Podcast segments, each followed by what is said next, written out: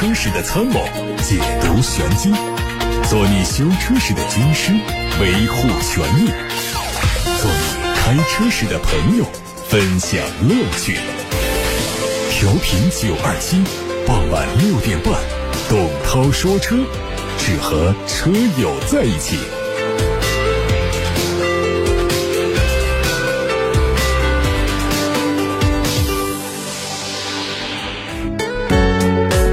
欢迎大家在下班路上听我说车，可以把选车用车的话题问题发到直播间来。热线电话是八六八六六六六六，还有董涛说车和董涛说车 Pro 这两个微信公众号，可以留言提问。看新闻，之前乘联会秘书长崔东树发文，他说八月份之前的国内高端市场需求很好，但乘用车进口量只有四十八万辆，同比下降了百分之二十。其中八月份的汽车进口量为七点四七万辆，同比下降百分之一。分国别来说，一到八月进口量前三的国家分别是德国、日本和美国，进口销量分别是十六万辆、十二万辆和八万辆，但都出现了同比百分之十一、百分之三十二和百分之十八的跌幅。排名前五的进口品牌分别是奔驰、宝马、丰田、保时捷和奥迪。这丰田当中主要含的是雷克萨斯，然后这当中呢，宝马同比增长了百分之二十三，来到了十三点。四万辆，奔驰同比增长百分之二十三，到了十三点四万辆。两家车企呢，他们的整体表现是相对稳定的。丰田是出现下滑，前八个月同比下滑百分之十二。具体来说，车型上销量最高的还是宝马 X 五，累计销量六点四万辆，进口量同比增长百分之八十五。雷克萨斯 ES 排名第二，前八个月的累计销量是六万辆，但是同比下滑了百分之五。排名第三的奔驰 GLB 涨幅很明显，同比暴涨了百分之二百五十三，达到了。将近五万辆的成绩。另外，卫士、奥迪 A 五、途锐、宝马二系、保时捷九幺幺也有百分之五十及以上的增长幅度。外媒报道说，欧盟国家正在讨论一项折中方案，将推迟并削弱计划中的欧七排放法规。包括法国、意大利等在内的八个欧盟国家都反对欧七的标准。这些国家认为，车企在满足欧盟2035年禁燃令以减少温室气体排放的要求方面，已经承受了巨大压力。欧洲的汽车制造商们表示，将于2025年生效的欧七标准成本太高，而对环境的改善微乎其微。消息人士说，欧盟轮值主席国西班牙希望。在本周内向理事会提交妥协草案，但各国还没有形成统一。一旦欧盟各国就欧七标准的立场达成一致，他们将会和欧洲议会就协议的最终形式展开谈判。宝能汽车又迎来了新动作，在近期传出了招聘的。消息承诺新招聘员工工资可以正常发放，一经报道先发半个月的工资。这样消息传出之后呢，又有媒体说宝能汽车向供应商支付了三千万元准备制造造车，而年底呢会生产两万辆新车。不过有一位不愿意透露姓名的前宝能系高管透露说，宝能恐怕是在表演造车，本质是想要拿钱圈地。为了这场表演，从今年春节前后到今天，宝能已经陆续向上游的供应商支付了几。千万元来做汽车零部件方面的筹备工作，近期还支付了至少三千多万。至于这段时间宝能汽车为什么突然招兵买马？一位宝能汽车的 HR 表示，招人是为了推进优宝利 A3 的量产，目前这项生产工作正在筹备。但宝能汽车启动量产的背后呢，还有很多宝能系员工的工资仍然是处在欠薪的状态。在宝能集团总部，常常有宝能系前员工前来讨要说法，甚至有员工采用了极端的维权方式。从目前的现状来分析的话，宝能汽车能不能真的顺利造车，还是存在很多不确定的因素。说腾势第九迎来了第十万辆。量产车下线，从第一台量产到第十万辆，他们只用了十一个月，成为最快达到十万台量产车的新能源豪华车。目前，腾势 D9 有十款在售车型，售价区间从三十三万五千八到六十六万元，已经连续八个月蝉联中国市场三十万元以上豪华 MPV 市场销冠，还有新能源豪华 MPV 市场销冠。在腾势 D9 跨过十万辆之后，对于更远的未来，腾势汽车总经理赵长江已经做出预测，并放出豪言，说明年国内 MPV 市场的规模将。会达到一百万辆左右，后年会爬升到一百五十万辆，腾势会获得百分之四十的市场占有率。继小鹏 G6 上市热销之后，三十万元级别的最强智驾纯电 SUV 2024款小鹏 G9 和新款 P5 正式上市。2023款 G9 全系有五款配置，售价从二十六万三千九起，并将实现上市就交付。新款 G9 标配了扶摇架构，进一步强化了智能、性能、电能三能技术优势。在充分吸收市场经验和用户反馈后，以更具有竞争力的价格体系，重新宣示了。统领三十万元级智能纯电 SUV 市场的决心，在欧洲四国陆续实现交付后，小鹏 G9 还将在明年进军德国市场。从敦煌出发，新款 G9 将会开辟小鹏汽车西征海外之路，开辟中国方案全球新样板的智驾之路。新款小鹏 P5 推了两款配置，售价从十五万六千九到十七万四千九，新增了两款车身配色，外观对细节做了一些调整，侧面没有太多的变化，内饰和老款也保持一致，但是增加了一款气宇灰的配色。日前，大唐生活家唐家族新车上市品鉴会在湖北武汉举行，众多行业大咖亲临现场。唐 EV 冠军版、唐 DMP 冠军版、战神版、唐 DM-i 冠军版两百公里组成的唐家族全勤高价值系列震撼亮相，标志着全新唐家族在武汉上市。以品牌势能引领，王朝旗舰 SUV 唐家族在市场耕耘八年，不断进阶，以高达二十五万元的平均售价，完成了超过五十四万辆的累计销量，打破合资垄断，改写了主流中高端 SUV 的市场格局。日前，全球首款智能亲子车极狐汽车考拉正式宣告上市，并且推了四款配置，官价是十三万一千八到十六万九千八。随同新车上市，极狐汽车考拉还发布了一系列爱的专属礼包上市权益。极狐汽车考拉从成都车展上开始预售以来，不到一个月时间，已经收获了五千多台订单。极狐汽车在上市发布会现场还向包括青年演员唐艺昕在内的首批车主交付了车钥匙。在九二零这个有爱的日子，为首批车主们还送上了爱的礼。礼物。而据了解，考拉现车已经近期抵达全国各地的终端店面。欢迎大家在下班路上这一个小时时间听我说车，有汽车的话题可以发到直播间来。今天下午呢，我刚刚去特斯拉的展厅，帮大家看了一下新款的 Model 3。这车啊，全国各地的展厅呢是最近这两天陆续到店，在这之前连特斯拉的店员。都没有看到过车，跟大家相比的话呢，没比大家早看到几天时间。因为这个特斯拉整个体系啊，它保密工作做的是非常好。之前我们只是看到了各种各样的照片、各种各样的网评，都是官方发布的一点点，那个人猜测的一些些。真正的实车到店都是商品车，我们看到的跟这个外面宣传的这些呢区别不大，尤其是新款相对老款来说的进化。非常的明显，可能我们之前得到更多消息是它贵了两万多块钱，看到新车之后觉得这两万多块钱在配置上啊，在设计啊，在细节上的这种明显的提升还是值回这个价格的。不过相对于过去老 Model 3的这个卖价来说，可能如果说想从这个划算的角度的话呢，目前还不是一个最值得入手的一个时机了。呃，预计我估计上市之后订单的消化还需要时间，现在订单是非常的火爆，非常的猛。那么。到了春节之后，这个订单的压力减下来之后，我觉得这个价格还是有小的那种万把多块钱的这种松动的可能性是有的。那帮大家看完之后呢，就是给出这样的一个大概的一个结论。如果想了解说这车到底有哪些具体的变化，我们参照这个老款的 Model 3来说话的话，就是比方说我进展厅还没走到跟前的话呢，给我的第一个印象是什么呢？关车门的声音比老款要好听了，更重了。老款呢觉得轻啪啪的那种，新款还是四扇门的玻璃都降到底的情况下，前排的车门关上去那个声音很闷，很好听了。后排的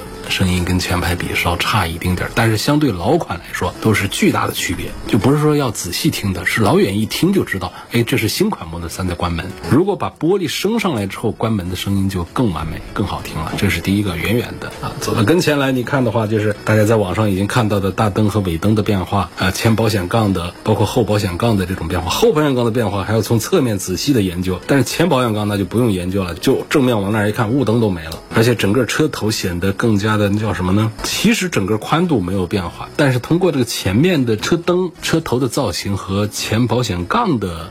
设计上的变化，显得这个车更加的宽，更加的低趴，更加的凌厉一些。如果一定要讲和老款放到一起。今天下午把两款车，把新款 Model 3和老款 Model 3，刚好有个员工的同色的这个 Model 3停到那儿看了一下，就是老款给人的感觉呢是那种憨厚老实的形象，前脸的表情啊；新款给人的是精明机智的印象。然后还包括其他的一些变化，就是进到车里去能看到的，就是仪表台的。层次的变化、配色的变化、门板的造型的变化，然后前排座椅通风，后排的控制屏、后排的中央扶手就是后下方这空调出风口，这空调出风口是一个隐藏式的，然后这个地方有一块八英寸的控制屏。说后排啊，你不管后排怎么做，你只要后排哪一个车你加上一块屏，后排档次感就起来。这个 Model 3是深谙其道，加了这么一个屏之后，后排的尊贵感一下子比之前要提升多了。虽然说空间各方面都没变。因为它轴距没变嘛，但是它后排的座椅的深度出现了变化，就是坐在后排的话，它对于我们大腿的这个承托会更加的饱满一些，这是一个喜人的变化。另外呢，这个车的悬挂设定呢，相对老款来说变得更倾向于舒适化。虽然说路感仍然很清晰，但是舒适程度已经提高很多。因为它标配的是不选装的、不加钱的，是个十八寸的一个黑轮毂。这个车并不大呀，只是一个四米八的一个中型车，但是呢，这个十九。寸的选装十九寸轮毂是八千还是六千块钱？选装轮毂上去之后没觉得有多大，这一点还是很神奇的。一般车上个十九寸轮毂都会很夸张。那么出现这样的变化的原因是在哪里？其实在于整个车身的这种设计，就这种设计感呢，会让车的上小轮毂都觉得配不上它。你看那些跑车啊，就很短很短的一些跑车，它上一个十九寸的甚至更大的一个大轮毂之后呢，也没觉得违和。没觉得不妥当，还是因为整个车子的流线造型的设计，让他们必须要配一个更大号轮毂，才会显得开心，更加的和谐。所以 Model 3就给了大家这样一个印象：你如果不选一个十九寸轮毂啊，那个黑的标配的十八寸的轮毂在上面，就真显得平淡无奇了。甚至于这个十九寸的这个轮毂上去之后，都没觉得，难道这是一个加钱选装的吗？难道这就很夸张了吗？还没有到位一样的，就是好像有点填不饱它的这个设计风格，这个匹配一样的啊。还有啊，仪表台上的。氛围灯给加上了，就是它的这种感觉，它不是要做豪华。一般豪华会怎么？像上代还在用假桃木呢，一般的车企呢会用桃木啊，会用皮料啊，会用金属啊、镀铬呀，各种玩法组合、材料的组合、色彩的组合、层次的组合，让这车内饰显得土豪、奔放、豪华。这个特斯拉呢，它是一个科技型的企业，科技型的车，所以它里头不搞那些。它现在做的像黑色的，用的是那种类似于翻毛皮。的内饰为主来做，然后白色的做的是那种合成革的这种，这种合成革特别耐脏，没试过啊。据说如果把它搞脏了，在别的车上可能还得用泡沫来清洗的。这种就是抹布蘸清水都很容易把它擦掉，因为它的抗污染的能力是很强大的。然后还能想到一些什么变？哦，最大的这个变化就在于我们驾驶习惯可能得改了。那个我们传统的方向盘底下不都得左边转向啊，右边这个换挡？它现在底下空荡荡的，啥都没有，就一个方向盘。那这些功能都到哪儿去了呢？转向到了方向盘上，在方向盘上按键转向灯，这要习惯。大家很习惯，就是手指在底下一扒拉就行了。现在都得用大拇指来操控转向灯。还有一个就是右边这个换挡杆没了，换挡到哪儿去呢？就你只要是踩着刹车的状态，屏幕上的左侧就会出。现 D 档、R 档、空档、P 档、停车档的这样的几个按键，就是手通过划拉屏幕实现换挡啊，不用担心说停电了怎么办？死机了怎么办？我就不能换挡了吗？在头顶的照明灯那个地方有电控的按键，但这个地方呢，它是一个比较保险的，是防止一些特殊的死机情况发生的时候，这地方它是独立可以起效的这个换挡键，是做了这么一个备份。其实它的备份好玩的地方还有很多，包括没电了，我在里头我怎么物理开门也都设计好了，隐藏的。因为它现在这开门呢，它不是里头的机械的拉扣，它是按键一摁开门，就担心说这东西要是没电了，我这门打不开怎么办？就不用担心。它是在储物槽底下有一个拉绳儿，那个拉绳儿一拉就可以把车门打开的，所以这个考虑的还是比较周到。所以总体上讲的话，就是它的整个做工的精细度、一些设计上是优化了很多。你说值不值这两万八的相对老款的价格？我觉得是值的。但是呢，从现在一个就是外围的价格压力呃过来，第二个是对比过去的价格就多番降价的，第三个呢对比这个上海工厂生产工艺带来的成本降低来说，我们心有不甘，觉得哎你是不是？不是得降一下价？比方说一体压铸啊等等这样技术，是可以让整车制造节省很大的成本的。但是没有在新款摩托车上体现出这个价格的变化出来，所以消费者这会儿就觉得不爽不舒服，你得降。那前面都网传说得降到二十万以内，这个有点笑话了。短期内应该不会，但是说跟老款差不多的价格，确实好像应该做得到的。周先生发来消息问：新车奥迪 A 六跑了五千公里，问一下油路三效可不可以用？怎么用？一箱油加多少？我觉得这现在没必要用啊。虽然说我们宣传常讲就是五千公里之后才用，五千公里之前没必要用油路三效。但是我觉得这个新车的这个状态，五千公里不至于有积碳到了需要去除的一个程度。我觉得这时候呢，其实可以用九二七定制的另外一款产品叫油路伴侣，它是以轻度的除积碳和预防为主的，就适合加在这样的新车上。油路三效呢，对于中度以下的积碳的清除效果比较明显。要达到中度积碳的话，得跑个两万公里左右了。然后后就是两万公里之后，每五千公里加一次就行。那一次加多少？当然，我们太小的一些车，油箱，比方说只有三十多升的一些小车的话呢，另外说了。就我们常见的油箱，像五十升啊、六十升啊这样的油箱的话呢，加一瓶刚刚好，不用加多，加少了也。影响效果。那么我们还有一些大型的 SUV 啊，一些越野的车辆，它的油箱更大，八十啊、九十这样的，那可能一瓶还不大够。这种情况最好是能够加个一瓶半到两瓶油乐三效。这是交通广播定制生产的油乐三效除碳剂。有网友问我说：“这新款的 Model 3到底硬件体系用的是什么版本？”这是一个比较专业的问题了。相信这位朋友已经是在网上做了很多关于特斯拉 Model 3的功课。这个硬件呢，相当于我们电脑啊，我们电脑的。主板它上面呢有一个处理器，这块东西我们把它叫做一个硬件。然后我们电脑装配的是 Windows 十一或者说是苹果系统，这就是软件体系。是这么来说这个车上的这控制体系。呃，这个硬件不是指指的这个车体邦邦硬的那些部分叫硬件，还是指的是它的中央处理器控制器这个部分这个硬件。首先说好消息，就是在今天之前我是没有确认这一点的。都是传说，当然说厂家的技术团队肯定是比较早就去年可能都确认了，但是整个这信息是非常的封锁的，不管是新车的亮相啊，还是各种渠道啊，包括电源呢，没有谁可以说得准到底是新款的 Model 3会用4.0版本，还是用3.0版本，还是用。网传的这个三点五的版本，其实没有三点五版本。如果说他说是三点五，那就一定就是四点零，只是四点零阉割了一些接口，所以把它叫做三点五。它本身在特斯拉体系里面是除了三点零就是四点零的，它中间没有一个三点五的一个版本啊。网上后来就传来传去的，就拿不准到底会用什么。就是在特斯拉的四款产品当中，最早用的是 X，用四点零的，然后 S。四点零，那么老款的就现在说现款 Model 3这个话已经不好理解了。现在说现款，其实已经说到了换新版、新款上去了。如果我们现在说老款的话呢，APP 上刚刚已经找不到车的那个 Model 3，那就叫老款了。但实际上，这对于很多人来说，它就是现在的在售的这一款。我们讲，不管是三也好，Y 也好，用的一定是 HW 三点零的版本。只有它高端的产品。也是刚刚才适配上四点零的模块，这个四点零的模块呢，相对三点零的区别就非常大，升级就非常大，它几乎就可以让整个这一台车实现下一个交通时代的这种驾驶体验了。如果要是分析的特别的全面和专业的话，大家听着也没多大意思，还是讲一讲吧。比方说，它这其实也讲那个 CPU、GPU 这些东西，就是它的整个的算力。像 CPU 的核心从十二个增加到二十个，包括它的最大频率的变化，就是整个的算力相对于老款来说的话，是有非常大的提升。